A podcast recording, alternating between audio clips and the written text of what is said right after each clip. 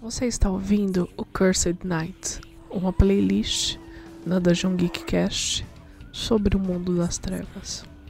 Aqui você vai ouvir um pouquinho sobre World of Darkness e sua extensão. Prepare seu vinho ou seu café, fique à vontade. Essa noite você é nosso convidado.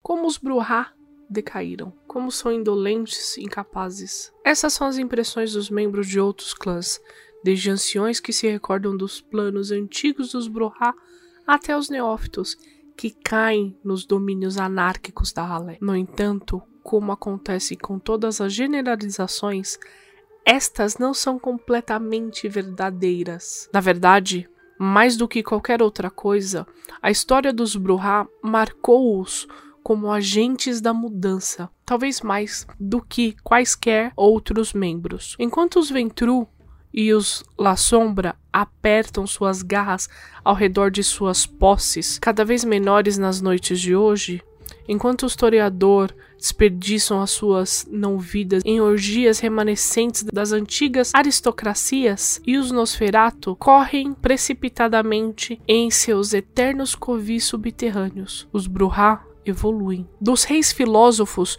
orgulhosos dos tempos bíblicos, até os profetas e revolucionários das noites finais, os Brohá sempre personificaram o espírito da era atual. Se os Bruhá são demônios enfurecidos, é porque é isso que o mundo exige deles nesse momento. A história dos Bruhá é como um relato sombrio da história humana. Todos os conflitos importantes do mundo das trevas têm muita chance de ter um Bruhá de um lado ou do outro. Isso não significa que havia participantes mortos-vivos em todas as batalhas travadas na Guerra dos 30 Anos. Mas alguns Bruhá apoiaram os católicos, enquanto outros defendiam os calvinistas. E isso é apenas a superfície. Do mesmo modo que os mortais e ainda com mais frequência as crias de Caim fazem planos secretos, pode ser que os Bruhá envolvidos na guerra dos 30 anos não tivessem feito nenhuma opção religiosa. Mas é possível que eles tenham apoiado a reforma germânica, o mercantilismo holandês ou qualquer outra causa, uma, ou uma combinação de causas. Desde que as pessoas vieram para a Terra e os membros as caçam, os Bruhá incentivaram, exigiram a realização de mudança ou tiveram que lamber as suas próprias feridas depois das revoluções perdidas. No entanto, o que os membros sabem realmente sobre os Bruhá? o que a Halé sabe sobre si mesmo. A história se transforma gradativamente em lenda quando os Bruhás estão envolvidos e é possível que alguns segredos nunca venham a ser revelados. Deste ponto de vista, não existe uma coisa que se possa chamar de uma história concisa do clã Bruhá. Os anais do clã não passam de um levantamento de façanhas individuais. Uma boa noite a todos. Eu sou a Domi e junto com Marco Antônio Loureiro começamos a série sobre o clã Bruhá. E aí, galera, tudo bom? Como é que vocês estão?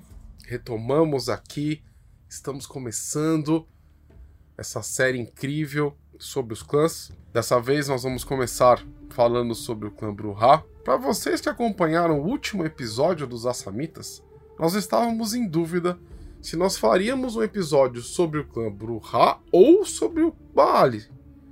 Porém, a ideia aqui é começar pelo básico, né? Apresentar para vocês o básico, falar para vocês, né? A ordem é, é, do que temos aí como o principal, para depois entrarmos nas linhagens, nos, nos, naquele, naquele lore mais obscuro, né? Pegando aí Baal, infernalismo e tudo mais, ok? O Bruhá, o clã Bruhá, é um clã que eu acho muito injustiçado, né? Porque eles são. Normalmente eles atraem jogadores que são muito é, é, até que jogam de forma superficial, né? É, então, como é um clã combativo, então vai atrair aquela pessoa que gosta mais de pancadaria, nem se importa muito com história. Porém, é um dos clãs é, que tem, um, tem uma história extremamente rica. Ele, ele, vai esse clã vai se envolver na, na queda de Cartago, na, na revolta anarquista, na fundação da Camarilla, na fundação, né, na, na, na, na criação de grupos anarquistas depois. Então, assim, é um baita de um clã que merece um baita, uma baita de uma atenção e que muita gente não, não se atém aí à história do clã, porque também não conhece tudo mais. Então, a ideia, gente, é. Que nem a gente sempre fala aqui, né? Nós pegamos aqui um livro e nós vamos debulhar esse livro. Então, nós pegamos o Clan Book, o Revised, né? A terceira edição. Nós vamos ler com vocês, fazer alguns comentários, talvez relacionando até com as, a, a série dos Assamitas, beleza? E relacionamentos com coisas históricas, aquela coisa, aquele, aquele modelo que vocês gostam, tá bom? Belezinha então? Então, segue a gente que vai ser bacana. A primeira coisa que eu tenho que dizer é que essa série nós vamos falar sobre o ponto de vista dos Bruhás. Assim como nós falamos do ponto de vista dos Assamitas. Exatamente. Então são os Bruhás aqui contando a história tá? Pode ser que em um determinado momento você fale assim: "Ah, mas isso não é verdade". Isso pode ser não, pode não ser verdade. Só que os Bruhá, eles acreditam nisso. Então é a verdade deles. É, é muito importante esse ponto que a Domi falou, galera. Porque a White Wolf, ela criou o mundo das trevas desse jeito. OK? O mundo das trevas, ela é uma história criada a partir de diversos pontos de vista. Então, você vai escutar essa história pelo ponto de vista Bruhá, pelo ponto de vista Samita, pelo ponto de vista dos mortais. E aquele lance, né? Quem conta um conto aumenta um ponto. Exatamente. Tá? Não se esqueçam disso. Então, não é só porque aqui tá falando uma coisa e ali tá falando outra, que aqui não é verdade ou lá não é verdade. O objetivo, né, da White Wolf ao criar essa, esse incrível mundo das trevas é promover o debate. Então, cada pessoa que lê o Mundo das Trevas e as suas milhares de facetas vai ter uma conclusão. É claro que a gente coloca a nossa opinião, a gente coloca é, é, é, fatos históricos junto do, do, do, do Mundo das Trevas, porque faltam esses complementos, às vezes, na nossa opinião. Então, vamos ver, né? Acompanhe a gente nesse episódio pra gente é, é, é, conversar um pouco sobre o ponto de vista do clã Bruhá. Beleza? A história do clã pode ser uma das mais controversas que existem na White Wolf. Porque não se tem nada certo. Muitas coisas se perderam, tá? Alguns membros acreditam que o seu progenitor era um grande rebelde, um revolucionário. Só que textos afirmam que ele era calmo, que ele era um filósofo, que ele procurava isso entre os seus. E muitos, muitos membros da terceira geração consideram o Bruhá em si um encrenqueiro, um mentiroso, um contador de história, digamos assim. É, se você pegar pelo livro de Nod, o clã Bruhá é chamado de o clã dos eruditos, certo? É, é, não é um clã de encrenqueiro. Então, a gente também tem que levar em consideração isso. Exatamente, mas de acordo com diversas lendas, louco sanguinário, sofredor de múltiplas personalidades ou simplesmente cruel, além da compreensão de seus companheiros. Essa era a descrição do seu Bruhá. Uma das histórias mais comuns que isso roda entre o clã é a história de Bruhá com o vendedor de vinho. Na segunda cidade, depois que Caim deixou suas crias brigando entre si e foi embora, tirou férias, o Bruhá ele despertou com uma sede imensa, mais terrível do que o normal, e procurou um mercador de vinho para comprar uma bebida com sangue a fim de saciar a sua sede. Vamos lembrar, se vocês acompanharam nossos episódios sobre o livro de Nod, que nós falamos sobre as origens do, dos, dos, vampiros é, e sobre a segunda cidade, sobre a primeira cidade. Se você não viu, se você não ouviu, né? Vai lá, corre lá, porque a gente fala sobre isso. Então, existiam, né, é, é, mortais vivendo junto com os cainitas, ok? Quando o vampiro apareceu, o mercador achou que o conhecia. Boa noite, viajante da noite. Seja bem-vindo à minha tenda. Prove qualquer uma das mercadorias que desejar. Pois você não é conhecido como Bruhá? O Cainita devia estar com um humor beligerante ou disposto a cometer alguma vilania, pois, em vez de dizer a verdade, mentiu para o vendedor de vinhos. Não camponês, não sou Bruhá, e sim o irmão dele, Malcave. E minha sede me incomoda muito. Não tenho necessidade de experimentar os vinhos. Dê-me simplesmente o mais forte. O mercador respondeu: Pois aqueles eram tempos místicos nos quais os deuses vampiros caminhavam entre os mortais e poderiam falar com eles, embora de maneira respeitosa. Tem certeza, mestre? Pois eu já vi seu rosto antes e estou certo de que quando nos conhecemos o senhor se apresentou como Bruhá.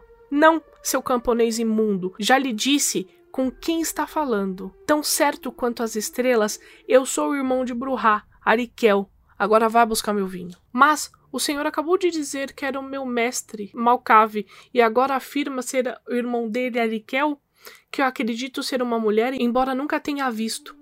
O mercador de vinhos ficou confuso, mas sabia o seu lugar e argumentava da forma mais diplomática possível. Ah, que o diabo lhe carregue, vendedor de vinhos. Além de não me trazer a mercadoria que me afirma vender, você duvida da minha honestidade e do meu fardo de uma só vez. Tão certo quanto eu sou filho de Islá, matá-lo-ei. E assim, Bruhá tirou a vida do vendedor de vinhos, bebeu o sangue dele e pegou o vinho que procurava. O vampiro deixou o dobro do preço do vinho para a viúva do mercador. E o que essa parábola nos mostra? O abuso de poder que rolava naquele momento, naquela situação. Nos mostra uma coisa muito interessante, que era a convivência, né? Essa é a primeira vez que vimos um, um membro da terceira geração lidando com um mortal, com um vendedor de vinhos. E é interessante a gente pensar nesse aspecto, nessa convivência. Era uma época onde os mortais eles conversavam com os seres, que os vampiros eram considerados deuses, por, pelo seu extremo poder. Bruhá, ele tinha potência 10. É, potência 10, Celerity 10, talvez Temporis 10, né? Então, presença 10. Então, é, eu, eu não consigo imaginar uma, o que seria uma presença 10. O cara saiu e foi comprar um vinho e teve esse, esse impasse os mortais eles conheciam, então ele sabia quem era Zilá, ele sabia quem era Malcave. É uma coisa muito doida. E o abuso de poder ali. Então você percebe que o porquê a, a coisa foi se dizimando, porque rolaram guerras, porque são pessoas extremamente poderosas e o que o poder faz? Ele faz com que você determine a sua vontade em cima de outra pessoa. É, quando a gente faz uma relação dessa parte, né? Porque é a primeira vez que a gente vê nesses textos, né, nos é, tudo bem que nós estamos no segundo, né? Mas quando a gente estava falando sobre a Samita, sobre o livro de Nod, nós não tínhamos uma interação direta entre, entre o antediluviano e o mortal, né? Aqui nós temos um diálogo entre os dois, né, que acabou resultando na morte do pobre vendedor. O que, que isso mostra, né? Mostra que sim, existia abuso, né? E que os vampiros eles não eram vistos de forma igualitária com os mortais. Na verdade, os mortais eles eram meio que servos, sofriam abusos e tudo mais.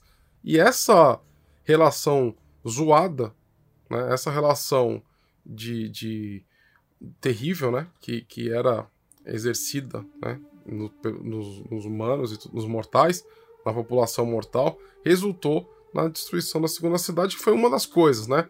Vocês lembram do Kambuki vocês lembram do episódio sobre os Ossamitas?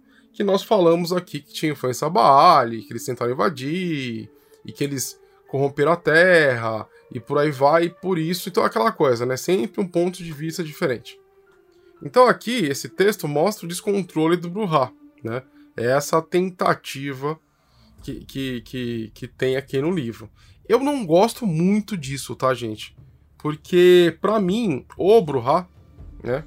Ele era uma pessoa sábia, tá? Um erudito, assim como eu, eu, gosto muito de ter como base o livro de Nod. É, mas muitos, muitos cainitas eles afirmam que na verdade Bruhá ele era calmo, lógico e conservador, que ele é outro oposto, outro é, oposto, né? Mas assim, eu não eu não desgosto, tá?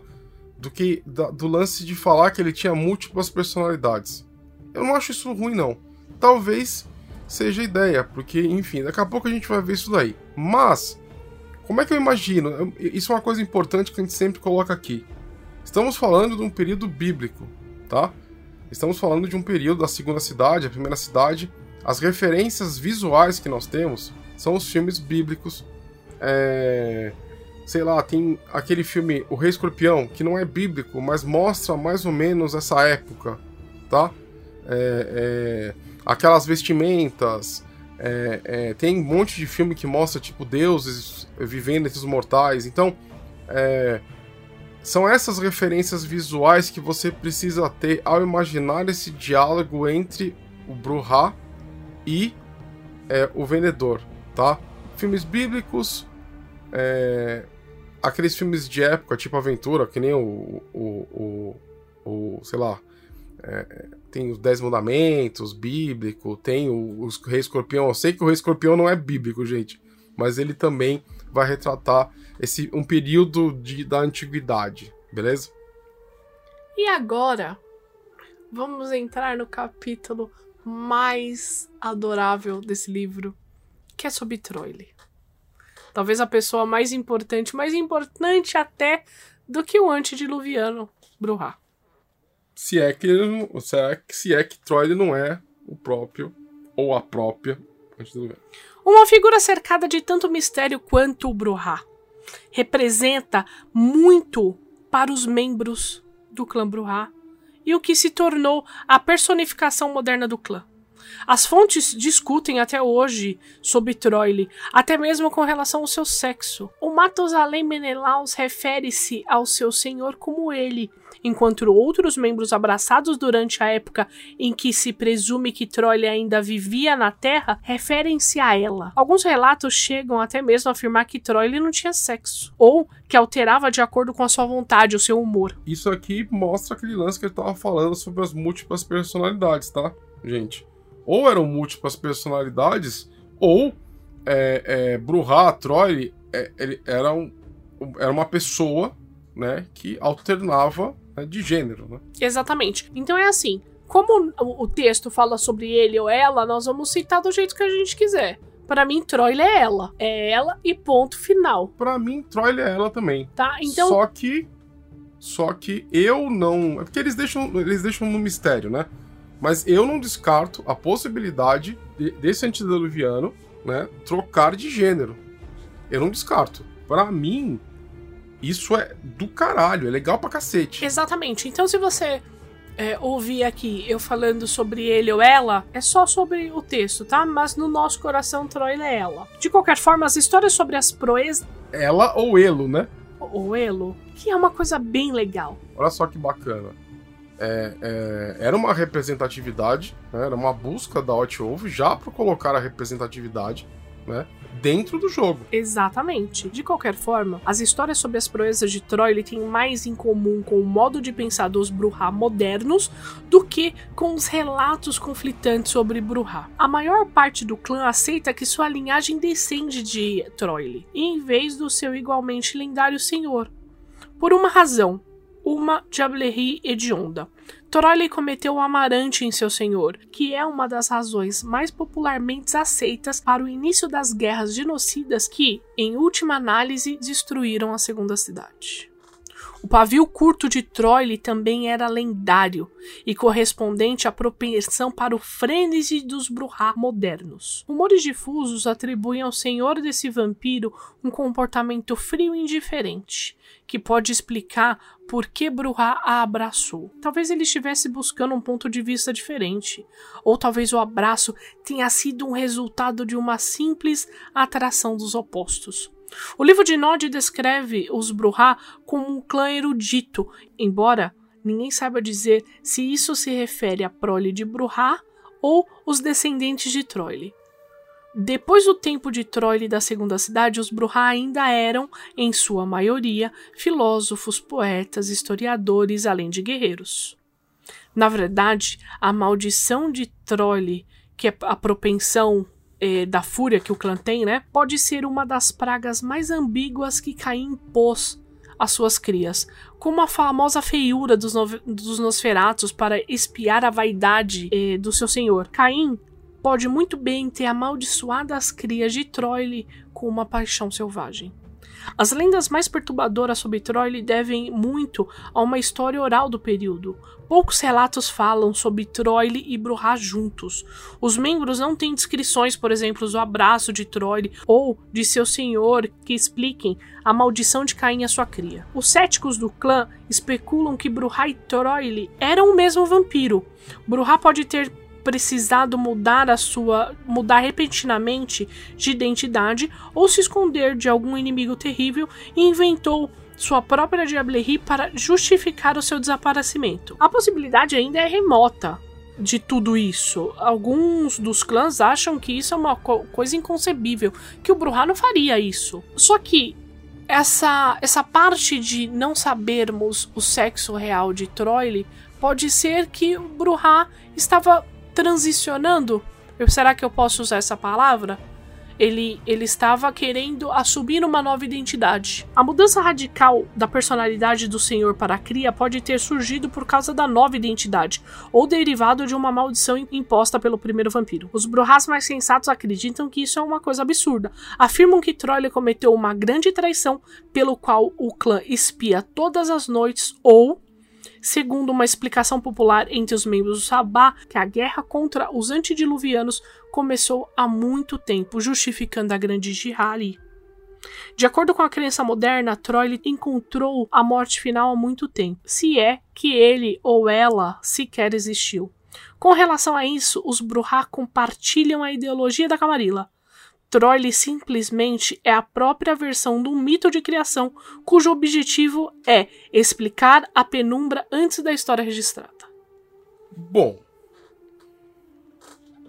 aqui eu vou colocar os meus poréns, beleza? Quando eles falam né, sobre as crias de Bruhá e as crias de Troile, eles estão falando sobre os True Bruhá e os Bruhá, tá? Os True Bruhá, ou os Bruhá verdadeiros, eles têm uma disciplina chamada Temporis, que é uma disciplina que você altera a passagem do tempo. Né? A gente vai explicar isso mais adiante. E, enquanto os Bruhá, né, que seriam descendentes de Troll, tem só a Celerity, né, o, o, a celeridade ou a rapidez. Ok? Então você teria teriam duas linhagens dentro do clã os Bruhá e os True Bruhá, né? Os Bruhá verdadeiros. É...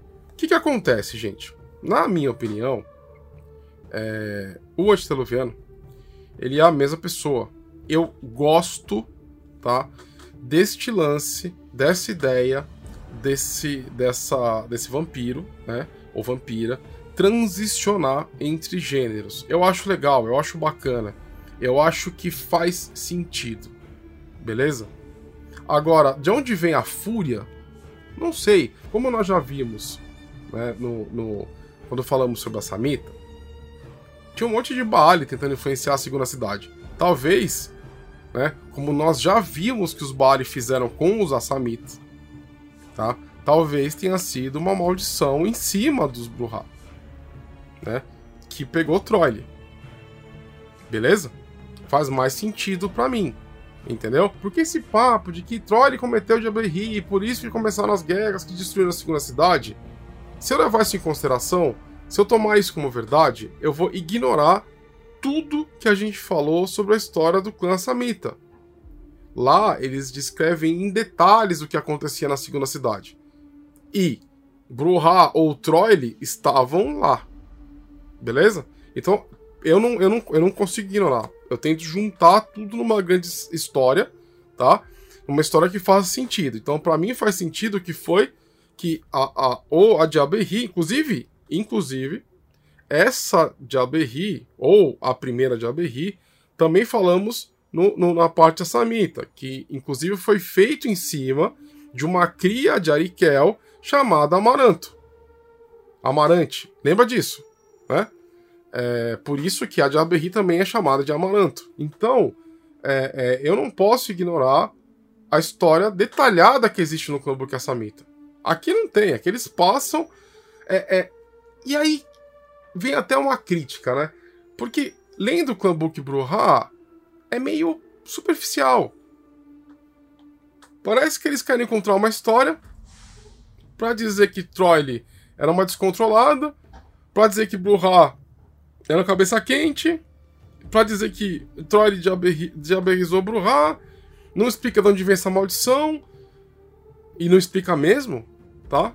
Ele só, ele só supõe que foi uma coisa tipo o que aconteceu com o Nosferatu, então a culpa é de Caim, e não explicam direito. Então eu prefiro juntar essa, essa, essas informações superficiais com, com o que a gente viu no, no, no com, com, detalhes no Clambook Samita, gente. E tenho certeza que devem ter outros Clambooks que vão é, é, juntar esse quebra, essa quebra-cabeça. Então, vamos lá. Beleza? Então, para mim, Troile e Bruhá são a mesma pessoa. Certo? E é um antediluviano que troca de gênero, beleza? Transiciona de um gênero para o outro, o que eu acho muito, muito legal. Então, vai é, é, e vai enganando, né? Porque ora tem é, é, é aquele filósofo, ora tem a, a guerreira e, e, vai transicionando entre várias é, identidades. Isso é muito legal, né? é muito mais complexo, é muito mais rico do que simplesmente falar assim: ah, Troy é uma descontrolada que foi lá, tipo, diabeizou o Bruhá que era calmo, e é isso aí. E agora todos os Bruhás acreditam nisso, né? Eu acho que faz muito mais sentido aqui para mim. Não sei o que vocês pensam. E agora vamos falar um pouquinho sobre a divisão do sangue. Um dos rumores mais disseminados sobre o clã Bruhá relacionam-se às diferentes linhagens, às diferentes linhagens geradas por esses dois cainitas. O consenso geral é que esses membros se consideram descendentes de Troile, como foi descrito anteriormente. Alguns vampiros dizem que, além de Troile, Bruhá abraçou outros membros que sobreviveram à traição do vampiro mais antigo e abraçaram suas próprias proles. Conhecido pelos rumores como a primeira prole, os verdadeiros Bruhá. Esses membros ardilosos incitam controvérsias e medo com o simples rumor de sua passagem. É claro que poucos vampiros chegaram a encontrar algum membro dessa linhagem secreta. Com a aproximação da Gerena, começaram a surgir relatos que os Bruhá verdadeiros teriam acordado com uma frequência alarmante, mas essas informações são imprecisas, falsas ou indisponíveis para ser verificadas. Mas os rumores têm uma base, que até mesmo os mais cínicos precisam levar em consideração. Peritos e membros que se dizem historiadores às vezes atribuem aos Bruhá verdadeiros uma participação na enganosa Mão Negra, uma seita dentro do Sabá que chegou a ser confundida com a própria seita no passado. O relacionamento entre a Mão Negra lendária e o próprio Sabá é desconhecido. Alguns afirmam que ela é apenas outro nome para o Sabá, enquanto outros insistem que se trata de uma organização autônoma. Outros ainda teorizam que a Mão Negra é uma entidade completamente independente e a única a qual os Bruhá verdadeiro pertencem. Para não se darem por vencidos, alguns membros histéricos contam histórias sinistras sobre o colapso da seita invisível e a fuga subsequente dos Bruhá verdadeiro para suas terras de origem no norte da África. Sem provas concretas, o destino final dos Bruhá verdadeiro continuam em partes sendo um mito e em parte uma especulação. O que seria isso? Acontece que quando Bruhá abraçou Troile, ela estava feliz e contente, ele estava feliz e contente, só que ele não foi a única cria. Considerando que são duas pessoas distintas. Exatamente. Ele teve outros filhos. Troile, depois do, do da Diablerie, ela fez a sua linhagem. Por isso que nós temos duas linhagens diferentes.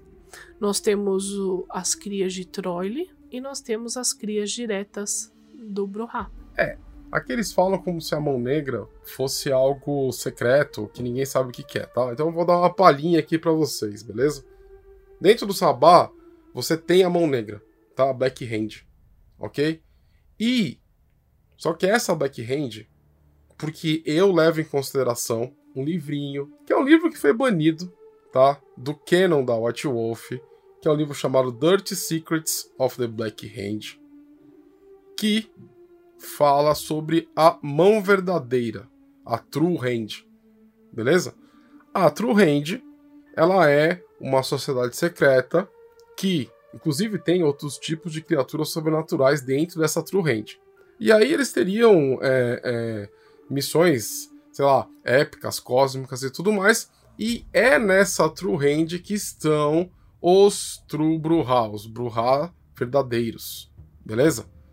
Então, assim, é por isso que eles falam no texto que a, a Black Hand, a mão negra, talvez seja uma lenda, e onde que os Bruhás estão e tudo mais, tá? Mas dando uma palhinha para vocês, um dia a gente faz um episódio falando sobre essa True Hand e sobre esse livro, tá bom? Só que é, é, dentro dessa True Hand, beleza? Descrito nesse livro, que foi depois banido porque eles era muito poderoso, tá, gente? A, a, as, os membros que, que tinham na mão verdadeira, eles eram membros absurdos. O, a própria Tempores, né, que é a disciplina dos Bruhá verdadeiros, ela são, ela era muito poderosa. Você voltava, entendeu? Você podia fazer muita coisa absurda usando essa disciplina, beleza? Então, o que, que eles fazem? A White Wolf ela pega, ela anula esse livro, que eu gosto demais desse livro, tá? E lançam e vão lançar um livro mais de boas, digamos assim, mais tranquilo, entendeu? Para consertar esse essa, essa quebra de balanço de regras e tudo mais, beleza? Então é disso que eles falam aqui, tá? De que tipo, de qual mão que pertence, né, os os os, os Trubluha, beleza? Então é disso aqui que eles estão falando.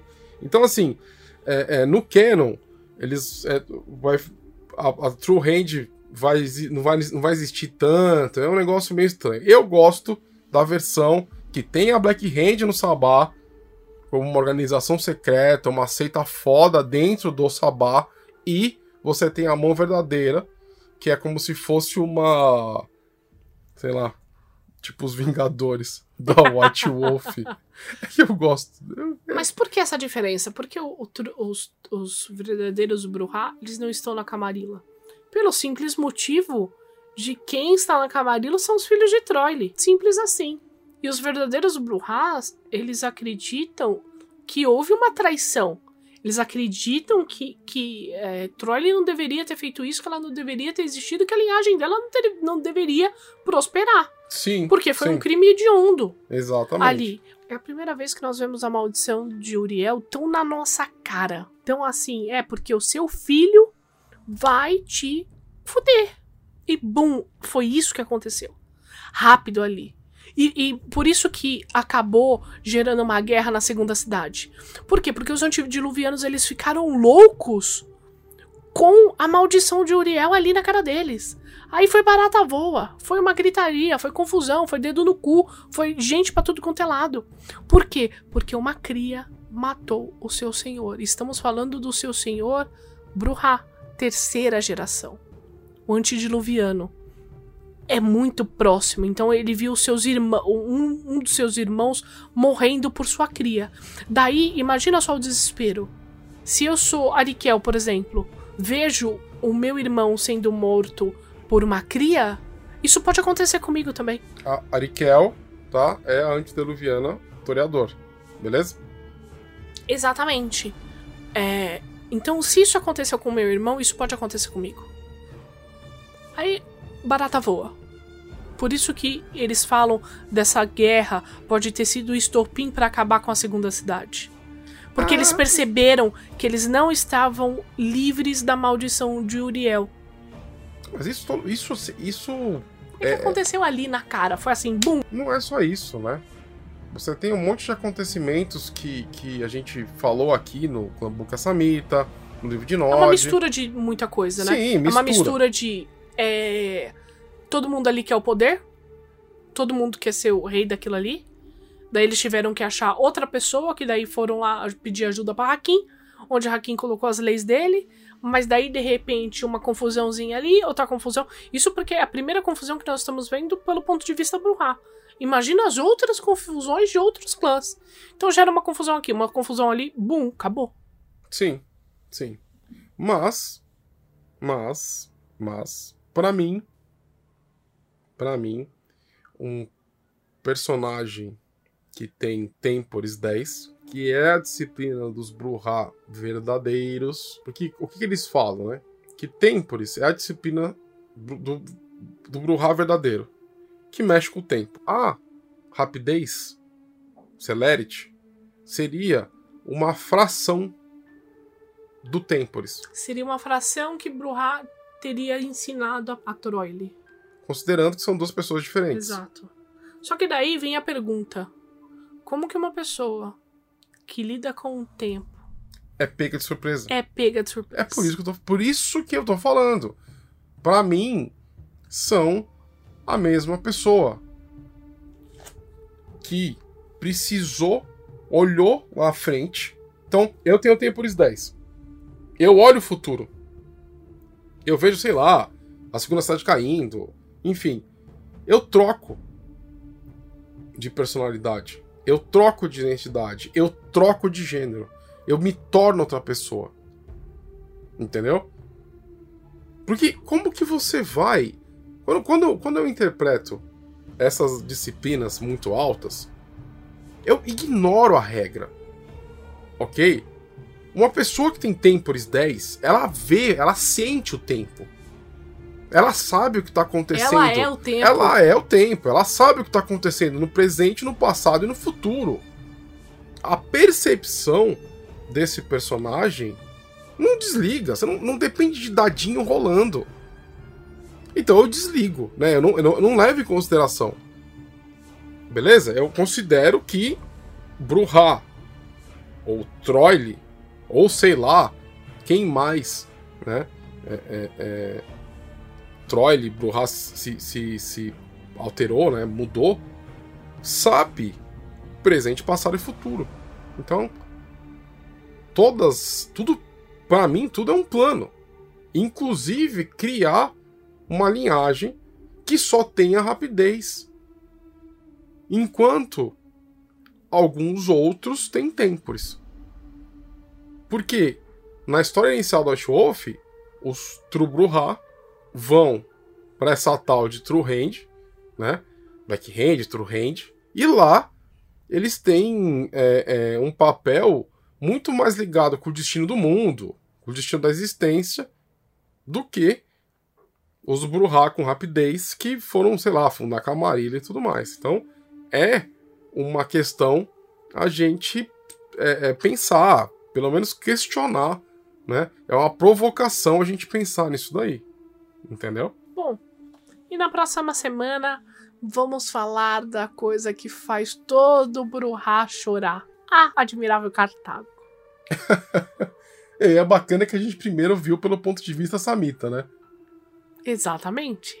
Vocês já sabem. Então faz o seguinte: corre lá nos episódios anteriores para ver o que os assamitas acham de Cartago, porque aqui, meu amigo, você vai ver a choradeira Bruhá. É, a, a, aqui nessa versão é o ponto de vista Bruhá, entendeu? É, é, é, muito longe do ponto de vista real. Exatamente. Eu já vou dar um spoiler porque eu sou Team Ventru nessa zona, tá bom? Eu sou totalmente Team Ventru. Chegamos ao fim de mais um episódio. Espero muito que vocês tenham gostado. Marco Antônio, deixe suas considerações finais. Galerinha que eu amo, espero que vocês tenham gostado, espero que vocês estejam seguros, seguras. É, é uma honra estar aqui com vocês. Para quem não me conhece, eu sou autor e tenho um livro na Amazon chamado O Devorador de Estrelas. Para você que gosta de horror cósmico, é uma boa pedida, tenho certeza que você vai gostar. Tá? Seria uma honra ter você como minha leitora ou como meu leitor. Me segue no Instagram, autor MA Loureiro, para você também acompanhar as novidades. Tá? Gosto muito de fazer world building, de escrever aventuras. Tenho várias coisas para acontecer que vão ficar muito legais se vocês me acompanharem, beleza? E eu quero pedir aquele favor para você compartilhar por aí. Se você gosta do nosso trabalho, compartilha, fala para amiguinha, para amiguinha, pro vovô e para vovó o que, que está acontecendo aqui, belezinha? Então é isso e fiquem com Deus. Para você que ouviu esse podcast até agora, muito obrigado. Não se esqueça, arroba DungeonGeek21. Isso no Facebook, no Instagram, no Guardian, no Tinder ou na Cartago mais próxima da sua casa se ela existir. Não se esqueça também que todo segundo sábado do mês temos um evento de RPG onde você pode vir jogar. É de graça, é online e todos os dias da semana temos atrações e jogos variados na twitch.tv barra dungeongeek21. Do mais, muito obrigado, um grande beijo, um forte abraço e até a próxima. Beijo!